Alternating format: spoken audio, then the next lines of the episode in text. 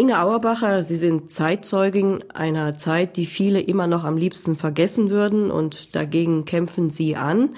Als KZ-Überlebende gehen Sie in die Schulen und Hochschulen und erzählen von Ihrem Schicksal. Sie sind 1934 im Schwarzwaldort Kippenheim in eine jüdische Familie geboren, mit sieben Jahren zusammen mit den Eltern ins KZ Theresienstadt deportiert worden und als eine der ganz wenigen Kinder haben Sie das Grauen überlebt. Später sind Sie mit den Eltern nach New York übergesiedelt. Kommen Sie gerne in Ihre alte Heimat zurück oder sind da noch verständliche Ressentiments? Ja, ich komme sehr gerne wieder zurück. Ich habe ja viele neue Freunde hier. Und ich muss sagen, es sind ja jetzt schon wieder zwei bis drei Generationen hinter diesen grauen Sachen. Und wo überhaupt keine Schuld an den furchtbaren Sachen hat. Und deswegen komme ich auch wieder zurück. Natürlich spreche ich von meinem Leben, aber ich sage jedes Mal, wenn ich in eine Schule komme, ihr sind nicht schuldig an dem Ganzen, aber ich möchte mein Leben mit euch feiern. Sie sprechen immer noch ein Deutsch mit schwäbischen Einsprengseln. Wie nah ist Ihnen die alte Heimat noch? Ja, also wenn man von Heimat spricht, ich werde oft gefragt, wo ist die Heimat? Heimat ist, wo man lebt. Heute ist meine Heimat in Amerika. Ja, aber ich habe immer noch meine Füße auch noch hier. Die stecken immer noch in dem Schwarzwaldgrund drin. Aber ich will sagen, ich komme hier zu Besuch. Heimat ist nicht mehr Deutschland. Es ist mein Geburtsort und wo meine Familien wohnten ja, wenn man so sagen will, es ist die alte Heimat, die neue ist jetzt Amerika. Der Geburtsort ist Kippenheim bei Freiburg. Dort sind Sie geboren an Silvester. Waren Sie ein glückliches Kind? Wie war Ihre frühe Kindheit? Ja, die war sehr kurz.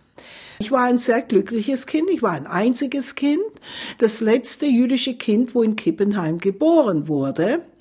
Es war eine ganz kurze Kindheit.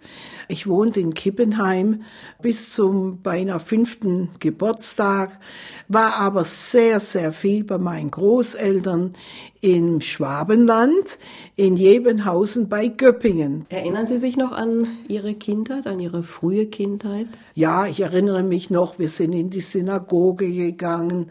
Wir waren orthodoxe Juden, modern orthodox. Und ja, wir hatten schöne Ausflüge zum Schwarzwald und so weiter. Das erinnere ich mich noch sehr gut. Gab es denn schon damals Anzeichen davon, was sich später dann entwickelte zu einem Judenhass? Das spürte ich erst in Kristallnacht, also am 9., 10. November 38. Da war ich noch nicht einmal vier Jahre alt. Am 10. November fing es an in Kippenheim. Woran erinnern Sie sich noch? An alles. Meine Großeltern kamen zu Besuch nach Kippenheim sehr oft und Opa ging morgens in die Synagoge, um sein Morgengebet zu sagen und er wurde verhaftet und nach Dachau geschickt.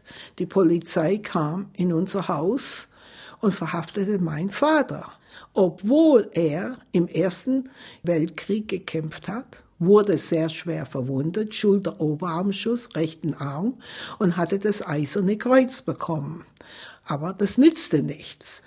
Papa wollte einfach nie aus Deutschland raus. Er hat gesagt, ja, der verrückte Hitler da, der kommt auch mal wieder weg.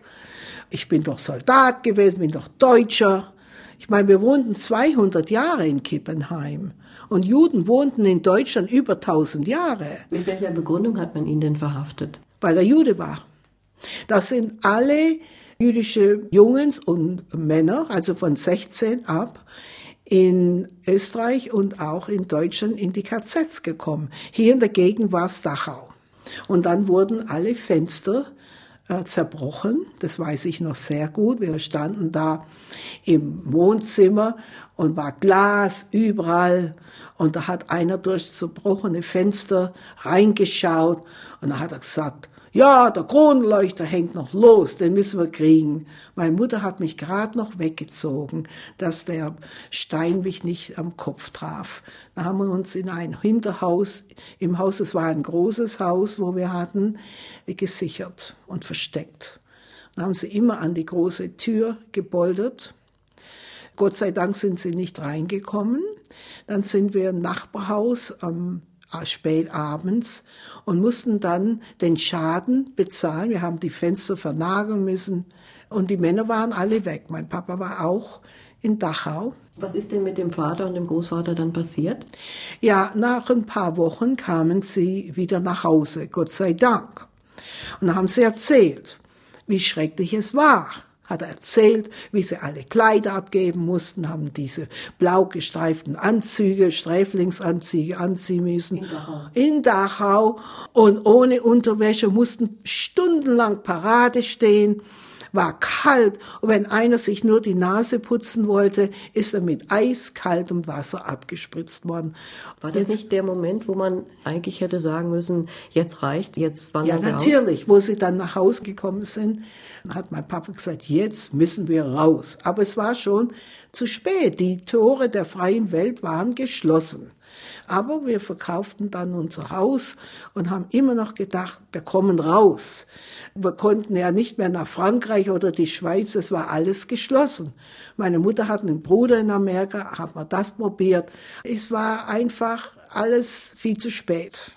wir zogen dann zu meinen Großeltern, immer noch mit der Hoffnung rauszukommen, nach Jebenhausen. Ich muss sagen, in diesem Dorf haben die meisten uns gut behandelt. Also man hätte auch gut behandeln können. Es kommt auf den Menschen an. Und trotzdem war es auch in jedem Hausen sicher so, dass die christlichen Kinder dann auf die normale christliche Schule gehen mussten, gehen konnten. Mhm. Wie war das bei Ihnen? Da durfte ich nicht mehr in die Schule gehen. Da war eine Zwangsschule wie hier in Freiburg, in die Lessing-Schule, aber da war eine für ganz Württemberg in Stuttgart in der Hospitalstraße. Es war die jüdische Gemeinde.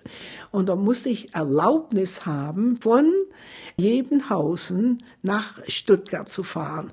Wir durften nicht mit dem Autobus fahren, sind wir zwei Kilometer gelaufen. Manchmal hat mein Vater mich am Anfang hingebracht, mit dem Fahrrad zuerst nach Göppingen und dann mit dem Zug. Wie lange ging das dann?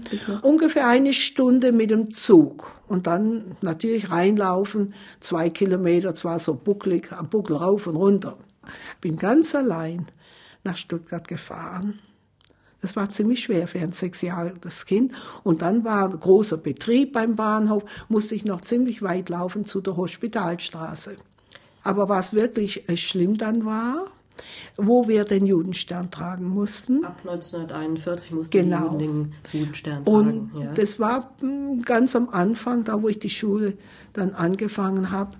Jeder musste den Stern tragen von sechs ab. Und da hat mein Papa gesagt, ja, setz dich so hin, probier's, dass du links dich anlehnen kannst beim Fenster, dass keiner deinen Stern sieht. Manchmal ging's auch nicht. Und da war ein Fall, da kam eine christliche Dame auf mich zu. Die durfte ja nicht mit uns sprechen. Und sie hat ein Beutelchen gehabt mit Brötchen und hat's neben mir hingestellt und ging weg. Ich habe nie diese gute Frau vergessen. Und wo ich auch spreche, ob es in ganz Amerika ist, ob es in Mexiko oder irgendwo, jetzt war ich in Puerto Rico zum Beispiel, ich erinnere mich noch und bedanke mich bei dieser guten Frau, wo etwas getan hat. Für mich war sie eine Heldin. Noch ein Stückchen Menschlichkeit genau. all den schlimmen genau. Jahren. Sie haben ein Kinderbuch geschrieben über Ihre KZ-Erlebnisse und das Buch heißt Ich bin ein Stern. Ja. Das klingt, als hätten Sie sich mit diesem Zeichen identifiziert. Ist der Stern auch was Positives für Sie? Ja, also natürlich war der Stern äh, negativ und positiv. Ich bin ein positiver Mensch und habe das so verwandelt, dass man etwas Böses auch in etwas Gutes verhandeln kann. Und für mich ist jeder Mensch ein Stern.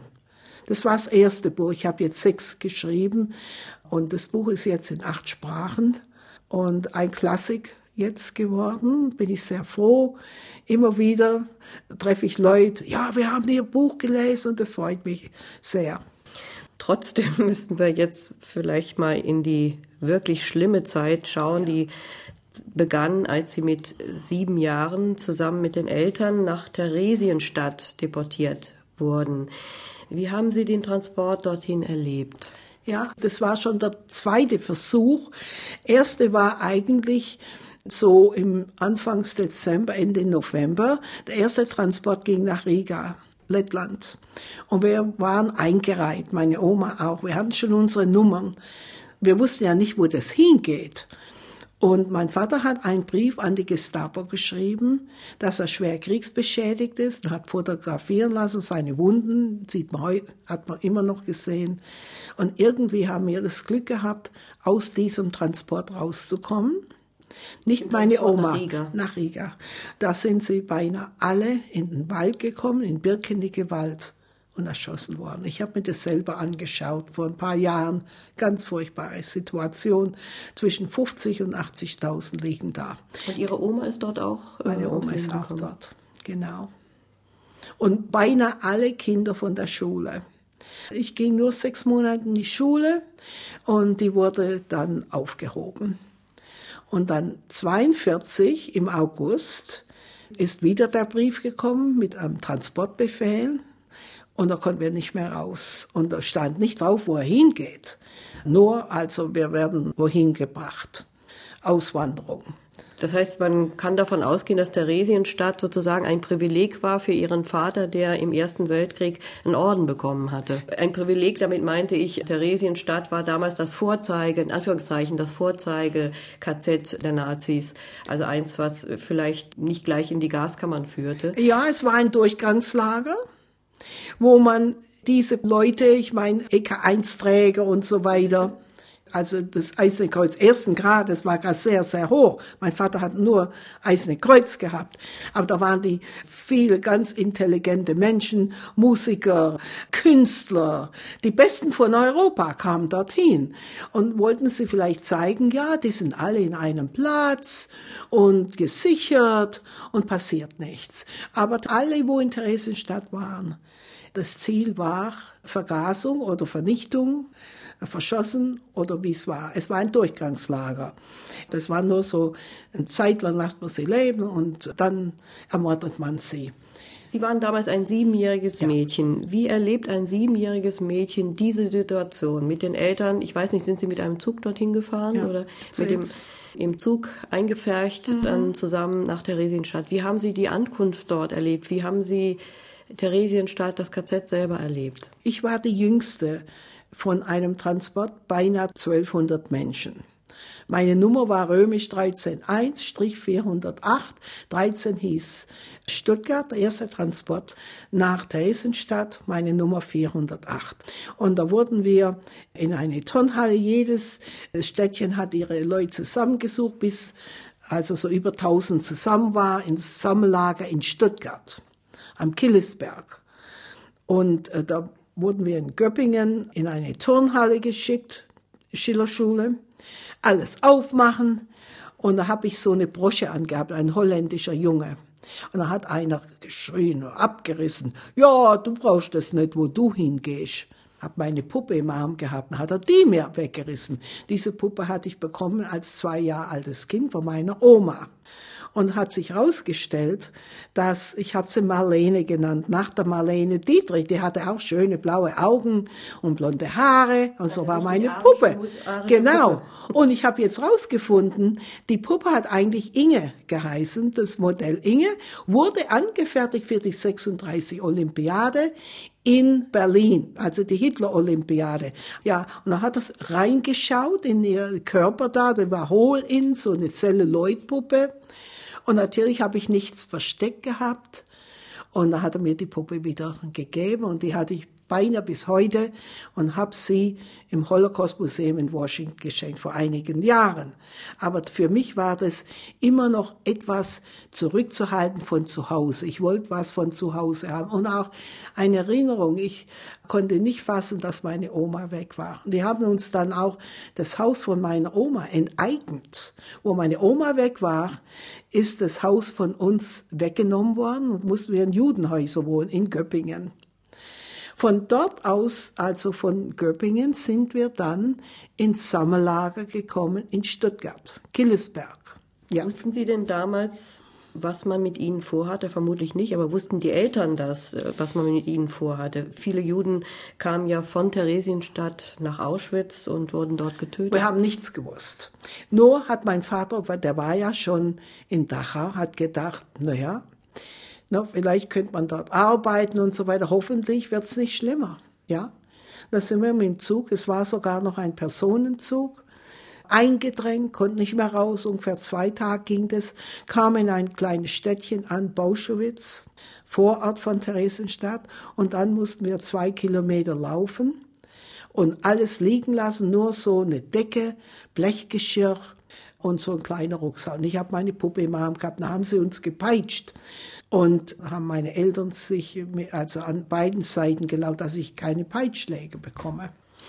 Wie kann ich mir vorstellen, wie Theresienstadt aussah, ja, also wie, was dort? Es war ja eine Garnisonsstadt, ne? eine alte, runtergekommene Garnisonsstadt, erbaut so ungefähr 1780 rum vom Kaiser Josef II. im Angedenken seiner Mutter. Das waren alles so hohe Backsteinmauern und auch diese Gebäude da, die Kasernen auch Stacheldraht und Holzzäume. Da kamen wir an eine von den Baracken, da Steinbaracken, unterm Dach. Es war sehr heiß und da lagen wir da am platten Boden. Und da waren so weiße Leintücher am Boden. Ich habe noch nie einen Toten vorher gesehen. Und habe ich runtergeschaut, was ist denn da? Lauter Tote. Leute sind schnell gestorben, viele alte Leute waren da und so weiter. Man liest über Theresienstadt, dass die Kinder, es waren 15.000 in Theresienstadt, 15.000 Kinder, dass diese Kinder auf Kosten der alten Leute ein bisschen mehr Lebensmittel, ein bisschen mehr Essen bekommen haben. Wie, wie war das damals? Eigentlich nicht. Ich meine, und man hört auch immer, die Kinder haben gesungen, Opern und so weiter und auch gezeichnet. Das war für die tschechischen Kinder. Die deutschen Kinder haben das nicht gehabt. Ja, ich meine, natürlich haben unsere Eltern vielleicht uns ein bisschen mehr Essen gegeben, haben mit uns noch, was sie, das wenige, was sie hatten, noch mit uns geteilt. Ich meine, das Essen war beinahe das gleiche. Ich meine, es gab eine Kinderküche, aber das war auch kein gutes Essen, wie man sagt, nicht ausreichend. Ich meine, wenn man so eine Bodenkorabe, ein bisschen Bodenkorabe hat, eine Kartoffel und so eine Suppe, wo irgendwas drin schwimmt, keine Milch, kein Fleisch und keine Eier, überhaupt nichts hat, wird man krank. Sie sind krank geworden? Ja. Sie haben Tuberkulose bekommen? Ja. Da war ein Mädchen. Da wurden wir uns gesagt, geht nicht zu der. Die hat eine Krankheit und die schwimmen. Und da habe ich gebetet zu Gott. Ich will haben, was die hat. Die kriegt ein bisschen mehr Essen, kann doch nicht so schlimm sein. Und natürlich, es war Tuberkulose. Und das war dann sehr schlimm nach dem Krieg für mich. Das heißt, Sie haben sich dort angesteckt und haben nach ja, dem Krieg. Und nach vom, äh, ich meine, er war ein kerngesundes Kind, aber nach mit dieser Unterernährung und die schmutzige Weise, wie es war, hat auch Scharlach dann, es war eine Epidemie, gleich, wo wir ankamen, nach ein paar Wochen habe ich Scharlach gehabt. Und da waren zwei Kinder in jedem Bett, da war so Zimmerhose, kein richtiges Krankenhaus. Und mein Partner war ein Baby von Luxemburg. Und das Bett war immer nass, konnten nichts machen und wir durften unsere Eltern nicht sehen. Erst vor meinem ersten Geburtstag bin ich dann zu meinen Eltern gekommen. Es ist ein Wunder, dass Sie das überlebt haben. Was ja. war denn das Schlimmste für Sie? Der Schmutz, die Enge, der Hunger? Die Angst, dass wir von unseren Eltern getrennt werden. Es gab auch einen Tag, wo für mich das Schlimmste war von den drei Jahren. Das war am 11. November 1943. Da haben sie gesagt, wir müssen alle raus aus dem Lager früh morgens. zu dem Bauschewitzer Kessel.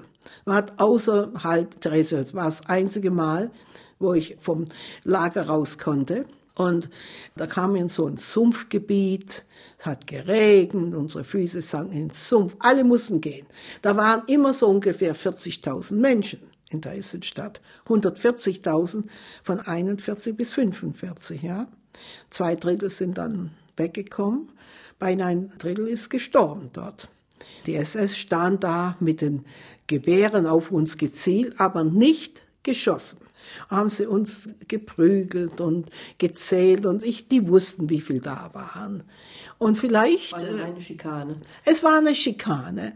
Und spät abends haben sie gesagt, ja, wir dürfen wieder zurück, aber Männer, Frauen, Kinder sollen auseinander. Und wollten wir nicht, wir haben uns gehalten.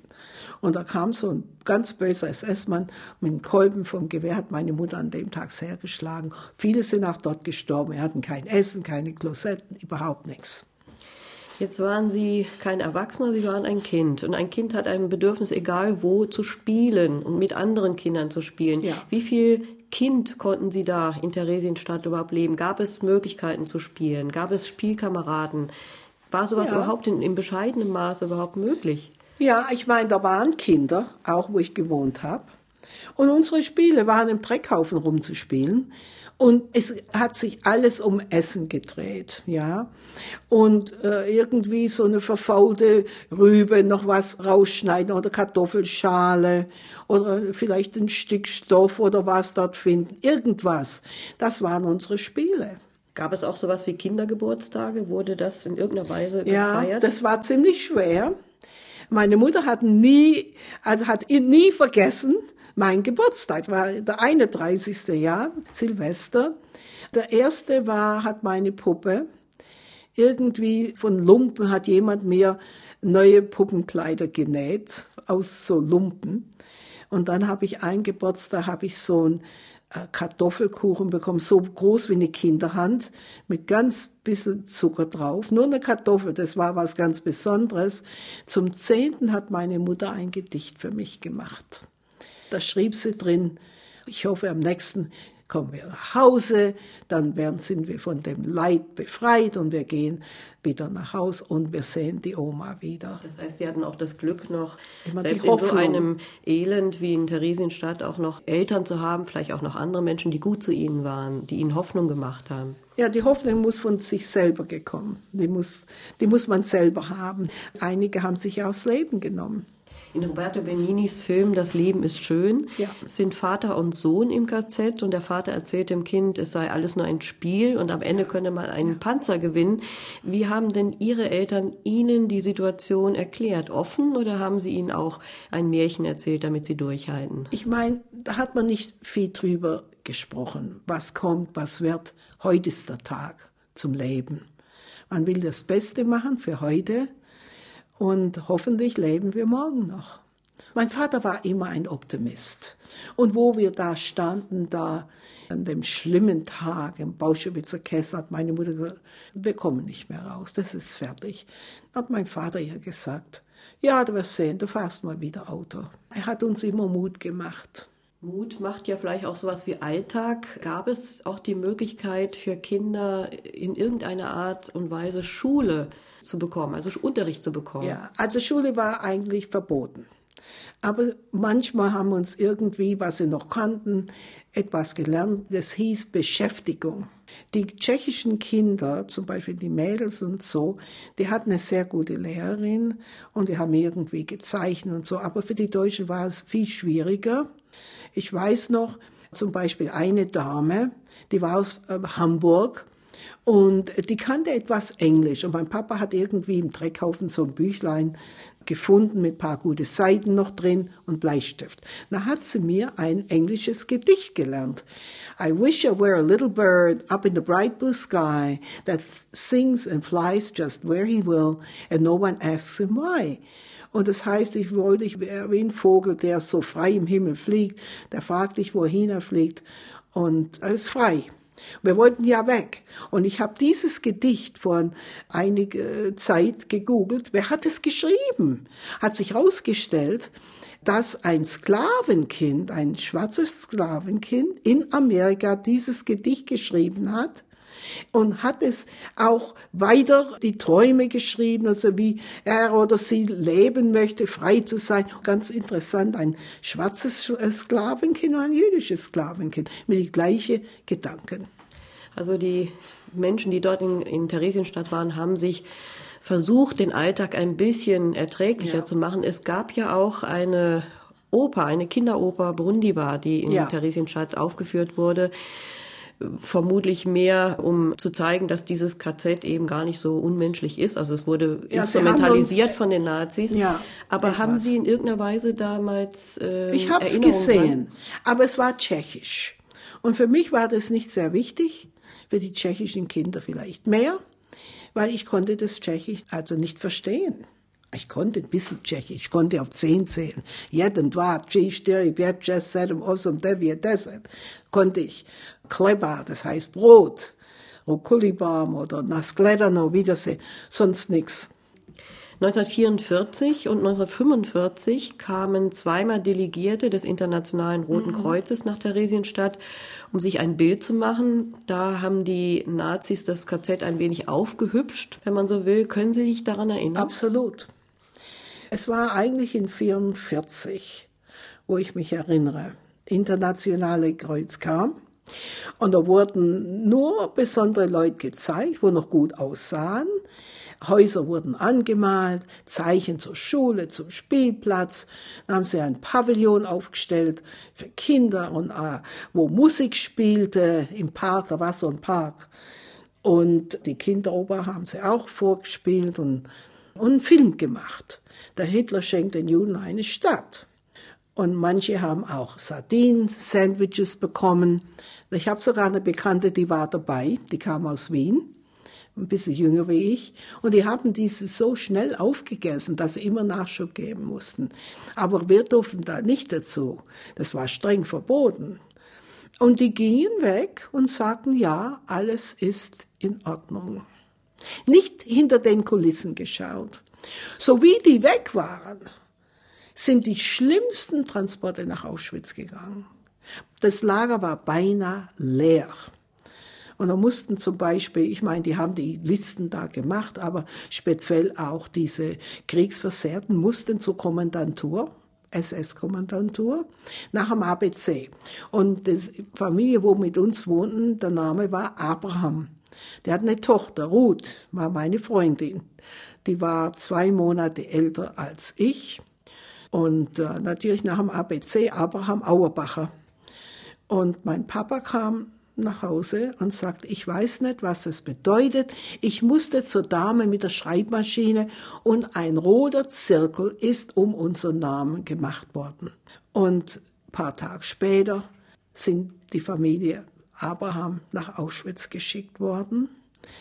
Ruth war also äh, christlich erzogen, obwohl die Mutter jüdisch war, der Vater war halbjüdisch und starb in Auschwitz bevor dem zehnten Geburtstag als Christin, ganz fromme Christin, weil sie jüdisches Erben hatte. Ich weiß noch, sie hatte die gleiche Puppe wie ich und ihre Mutter hat noch Puppenkleider genäht, so aus Lumpen, hat sie mir noch vorher geschenkt, hat sie gesagt, ja, du kommst mal nach Berlin besuchen und ich komme zu dir nach Kippenheim. Und ich war in Berlin ein paar Mal, habe das Haus besucht und bin rein und da sagt auf einmal ein Mann, ah, da ist was vor der Tür, vielleicht interessiert sich die, äh, etwas. Da waren drei Stolpersteine vor dem Haus.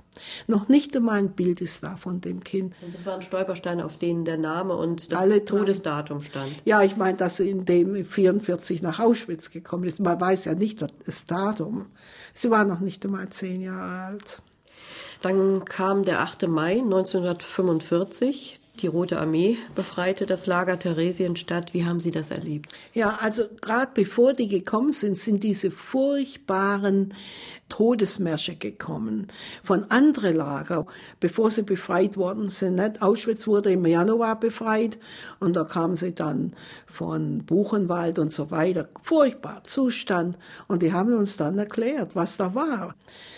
Und da weiß ich, am 8. Mai war so Papier in der Luft von zerbrannten Akten und es war ein Geräusch, da sind die Lastwagen weg. Und ich hupfte so rauf am Holzzaun, um zu sehen, was ist denn da los? Und als ich das tat, auf einmal war ein furchtbarer Krach. Ich habe gemeint, mein Kopf ist weg. Haben sie Handgranaten noch reingeschmissen. Eine ist sehr nah an mir vorbei. Und dann bin ich zu meinen Eltern gerannt. Und dann hat mein Vater, der schon im Krieg war, gesagt, jetzt geht's los. Wir müssen uns Sicherheit suchen. Sind wir so ein Loch runter, so ein Keller. Wir haben gar nicht gewusst, dass da einer ist, war dunkel. Und dann kamen noch andere Leute dazu. Einer hat eine ganz kleine Kerze gehabt. Ich habe nur eins mitgenommen ein Gebetbuch, wo mein Vater im Dreckhaufen gefunden hat, so ein Soldatengebetbuch. Und der Name von dem war noch drin, der war von Nürnberg. Und er hat es wahrscheinlich weggeworfen, wo er nach Auschwitz gekommen ist. Entweder hat er an Gott nicht mehr geglaubt oder wollte es nicht mitnehmen. Und ich habe das Gebetbuch heute noch und ich habe noch nie so gebetet wie an diesem Tag. Und irgendwie ungefähr zehn Minuten zu neun ist einer rauf und hat gesagt, die Russen sind da. Aber es war auch keine richtige Freude, denn wir wussten schon, wir ahnten es, dass viele Leute von unserer Familie nicht mehr da sind. Und wir ahnten es, dass meine Oma schon lang weg ist. Immer noch mit der Hoffnung, vielleicht ist sie doch da. Sie sind aber dann doch erstmal wieder zurück in die alte Heimat, nach Südbaden gegangen. Sie ähm, haben einen Neuanfang versucht? Nicht nach Südbaden eigentlich. Wir sind zurück erst nach Stuttgart und dann waren wir so zwei Wochen so ein Sammellager dort und gingen zurück nach Jebenhausen. Württemberg, wo meine Oma gewohnt hat. Da wohnten Leute in dem Haus, das war von uns enteignet, wo sie weggekommen ist. Und da haben sie ein Zimmer für uns vorbereitet, in unserem eigenen Haus. Dann später sind wir nach Göppingen und haben da eine Wohnung gehabt. Wir haben nur Kippenheim besucht, aber nicht mehr in Kippenheim gewohnt. Wie war das denn mit den Nachbarn und den ehemaligen Bekannten von früher? Wie war der Umgang mit den Deutschen, nachdem sie so schreckliche Dinge in Theresienstadt erlebt haben? Ja, also die haben gesagt, na ja, wir haben ja nichts gewusst, wir haben ja euch nichts getan und so weiter. Haben Sie das geglaubt, dass Sie nichts gewusst haben? Es war schwierig. Ich meine, es könnte sein, dass sie nicht alles gewusst haben, aber sie hätten es ja ahnen können. Wo kommen die Leute hin? Sie kommen ja nicht mehr nach Hause. Aber uns wurde gesagt, wir sollten sagen, wer schlecht zu uns war, aber wir haben keinen angezeigt. Ich ging dann wieder in die Schule, vierte oder fünfte Klasse. Ich wusste ja, ich habe noch nicht einmal die erste fertig gemacht. Aber nach neun Monaten haben wir die Chance gehabt nach Amerika, weil Präsident Truman die Tore für uns öffneten und wir sind mit dem zweiten Schiff dann, so ein Truppentransportschiff, nach New York. Meine Mutter hat einen Bruder hier in Amerika gehabt. Was war der Grund, weshalb Sie dann Deutschland verlassen haben? Konnten Sie nicht mehr mit dieser Vergangenheit nicht mehr in Deutschland leben? Es war auch kein Leben für mich. Ich meine, ich war das einzige Kind, wo von Stuttgart, von Württemberg, in die Lager kam, wo zurückkam. War keine jüdische Kinder mehr da. Es war einfach kein jüdisches Leben auch für uns mehr da. Ich meine, das wollten sie auch für mich haben. Das Leiden hatte leider noch kein Ende. In Amerika hatten sie sich eine weitere schwere Tuberkulose zugezogen. Ja. Sie mussten, ich glaube, zwei Jahre ins Bett. Krankenhaus aus der Gefangenschaft in die Gefangenschaft. Wie genau. hat sie das geprägt? Ja, es war schon ziemlich schlimm. Ich konnte es gar nicht glauben. Jetzt bin ich schon wieder eingesperrt, wieder im, also zwei Jahre im Bett. Und es gab einfach in dieser Zeit keine Heilung. Entweder lebst du oder stirbst du. Es gab überhaupt nichts für, nur äh, im Bett liegen. Hab keine Bekannte gehabt, niemand. Und es hat mich sehr geprägt. Ich lieb Leute und immer da allein rumsitzen, das hat mir nicht gefallen. Und dann endlich wo ich 15 Jahre alt bin, ich zum ersten Mal richtig in die Schule gegangen. Und trotzdem haben Sie es geschafft, viele Jahre später Chemikerin zu werden, Ja. obwohl Sie lange Jahre keinen richtigen Schulbesuch hatten. Sogar in der wie, Uni. Wie haben Sie das nachgeholt? Ja, sogar in der Uni. Da kam dann ein Medikament, deswegen bin ich noch am Leben. Streptomycin war das erste Medikament dafür. Ich habe den Mann kennengelernt, wo es der Co-Entdecker, das war ganz interessant. Da habe ich dann zwei Spritze am Tag, dann, dass ich dann in die Hochschule gehen konnte, ja. Und bin ich zurück zur Uni und ich wollte eigentlich Ärztin werden. Aber ich habe Chemie studiert und acht Jahre Schul verpasst, ja, acht Jahre. Und ich habe 38 Jahre in Forschung, medizinischer Forschung und klinischer Arbeit gearbeitet. Wenn ich das erzählen darf, Sie wären beinahe einmal wieder zurück nach Deutschland gekommen. Sie wollten in Heidelberg studieren. Genau. Das ging schief, weil Sie die Vergangenheit wieder einholte. Was ist da passiert? Ich habe ja mein Bachelor schon gemacht und ich wollte nicht noch einmal das Ganze machen. Ja, in Amerika ist Studium, Medizinstudium acht Jahre, hier ist es sechs. Und vier Jahre habe ich schon hinter mir gehabt. Und ich habe schon ein Zimmer gehabt in Wieblinge, das bei Heidelberg. Und es war der 1. Mai. Da höre ich Singen auf der Straße. Ich, was singen denn die? Und auf einmal höre ich, Kameraden und Genossen marschieren auch in unseren Reihen mit. Sag, Gottes Willen, jetzt ist 1968. Und es geht schon wieder los. Das waren vielleicht in dem Fall die Kommunisten und nicht die. Nee, es waren so Betrunkene oder so, was weiß ich. In diesem Moment war ich nicht stark genug, ist einfach die Vergangenheit zu stark gekommen. Ich hab's bereut. Das kann man aber trotzdem Und bin verstehen. dann nach Hause und bin wieder in die Arbeit. Eine verlorene Kindheit im KZ, die Verwandtschaft, die Freunde getötet. Trotzdem kommen Sie seit gut 20 Jahren immer wieder nach Deutschland. Können Sie verzeihen? Verzeihen ist etwas Besonderes. Nee, verzeihen kann ich nicht diese Menschen, wo es gemacht haben. Es heißt nicht, dass alle dabei waren, aber die, wo meine Oma erschossen haben oder meine anderen Verwandten, sind 13 waren ganz nahe, wo getötet wurden. Diese kann ich nie verzeihen. Aber das Wort Versöhnung ist ein bisschen komisch für mich. Ich habe ja keinen Streit mit euch gehabt. Ich brauche mich nicht versöhnen. In Englisch ist es einfach ein bisschen anders. Reconciliation. Diese, wo es gemacht haben, da ist keine Verzeihung. Aber ich kann mit euch sehr gut wieder befreundet werden. Und deswegen komme ich immer, immer wieder. Und Sie haben viele Bücher geschrieben. Wie gesagt, Ja. das bekannteste Ich bin ein Stern, ein Kinderbuch, das inzwischen auch mehrfach übersetzt wurde, inzwischen Achtmal, auch ja. achtmal übersetzt wurde, inzwischen auch Stoff in den Schulen ist. Wie sind Sie auf die Idee gekommen, ein Kinderbuch zum Holocaust zu schreiben? Ja, ich wollte immer schon schreiben. Vielleicht habe ich die Schreiberart von meiner Mutter. Obwohl mein Vater, der war ein ganz großer Dichter in der Familie. Berto Auerbach, der berühmte Schwarzwalddichter. Vielleicht sind die Genen doch ein bisschen noch drin. Da habe ich einen sehr guten Bekannter gehabt, einen Professor in der City College. Habe ich gesagt, wie fange ich denn da an? Bin doch Chemikerin, wie schreibt man da was? Na, schreib's doch für Kinder von der Seite eines Kindes. Und dann habe ich einfach äh, mal Gedichte geschrieben und so weiter. Und, und das wurde dann ein Buch. Aber in der deutschen Ausgabe sind die Gedichte außen, in der amerikanischen sind alle drin. Sehr tolle Gedichte von kleinen Sachen, wo ich erlebt habe. Und jetzt bin ich dabei, also in, ich wohne ja in Queens, wo die meist verschiedenen Menschen wohnen in ganz Amerika. In einem Reihenhaus zwischen einer muslimischen Familie, ganz fromm, unsere Wände sind die gleichen, Bank von Bangladesch. Bangladesch war mal Indien und weil die Muslimen waren und die Hindu liebten nicht die Muslimen und die Muslimen nicht die Hindus, wurde Pakistan und Bangladesch neue Länder. Auf der anderen Seite eine Hindu-Familie von Guyana, das war British Guyana bei Brasilien und dann ein christliches Haus. In vier Häusern wohnen die Religionen der Welt und wir kommen alle gut aus miteinander und sind befreundet. Und das wäre mein Wunsch, dass alle Religionen sich verstehen und so weiter. Sie wurden ja auch schon mehrfach ausgezeichnet, unter anderem für Ihren Einsatz für mehr Toleranz. Absolut. Was glauben Sie denn, wie kann man Kindern und Jugendlichen Toleranz vermitteln gegenüber anderen? Man muss sich kennenlernen einfach. Und so ist es. Was man nicht kennt, fürchtet man. Und alle diese Vorurteile, die schwimmen alle weg, wenn man die Menschen richtig kennt. Und ich habe sehr gute schwarze Bekannte, alle Farben der Welt. Und ja, und das muss ich doch noch sagen, ich meine, in Deutsch, Reconciliation ist auch so ein Wort wie Versöhnung. Und ich arbeite sehr dafür. Wir müssen wieder bekannt werden. Absolut.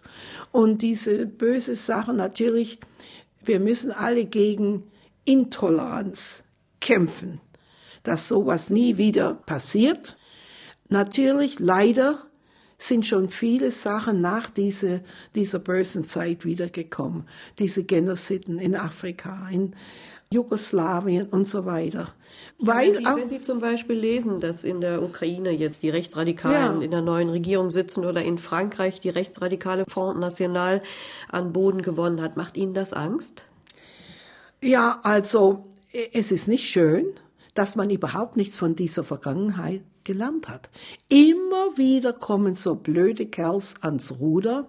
Einer hasst der andere. Zum Beispiel in meiner Nachbarschaft, ja. Ich wohne zwischen einer Hindu-Familie und Muslim. Und die, früher haben die sich gehasst.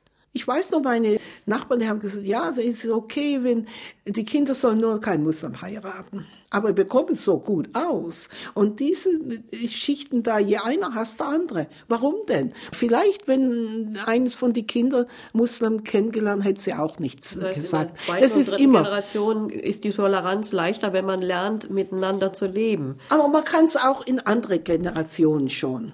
Ich hatte gute deutsche Bekannte, wie meine Elisabeth in Jebenhausen.